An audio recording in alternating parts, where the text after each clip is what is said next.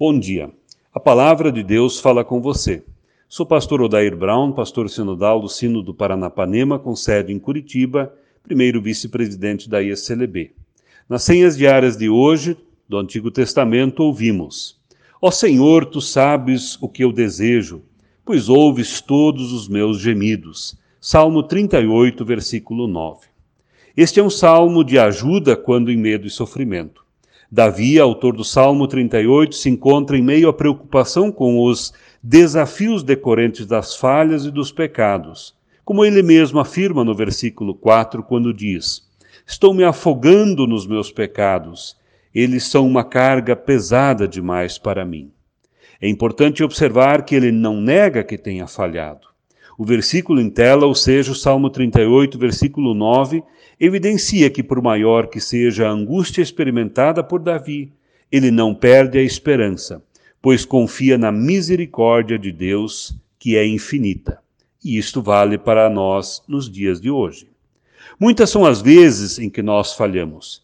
Isso ocorre em decorrência de nossa insistência em seguir os passos e os caminhos de modo autônomo sem confiar na condução que Deus pode e deseja prover para a nossa jornada. Nesse sentido, o Salmo 38 faz olhar para a necessidade da humildade, para a capacidade de reconhecer dependência de Deus, o Senhor dos nossos passos.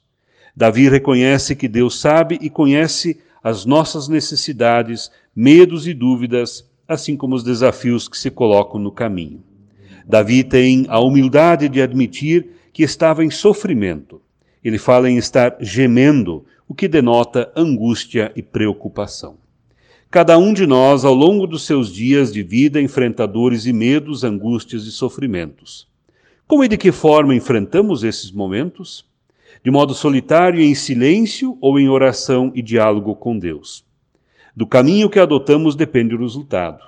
Se for pelo caminho da autonomia, achando que a força e a capacidade pessoal é o suficiente ao ponto de não dar espaço para Deus, certamente em algum momento vamos estar gemendo em dúvidas, medos e angústias.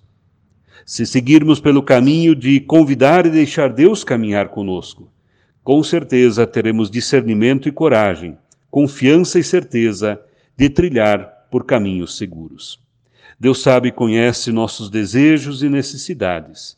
Ele quer caminhar ao nosso lado Depende de cada qual permitir ou não. Se permitir Deus ser o condutor, podemos andar na certeza de que estamos em porto seguro e teremos a condição de enfrentar adversidades com grande segurança. Convido para orarmos. Pai de amor e bondade, gratos por esse dia, pela vida e pelo despertar desta manhã. Caminha conosco e guarda os nossos passos com ternura. Amém.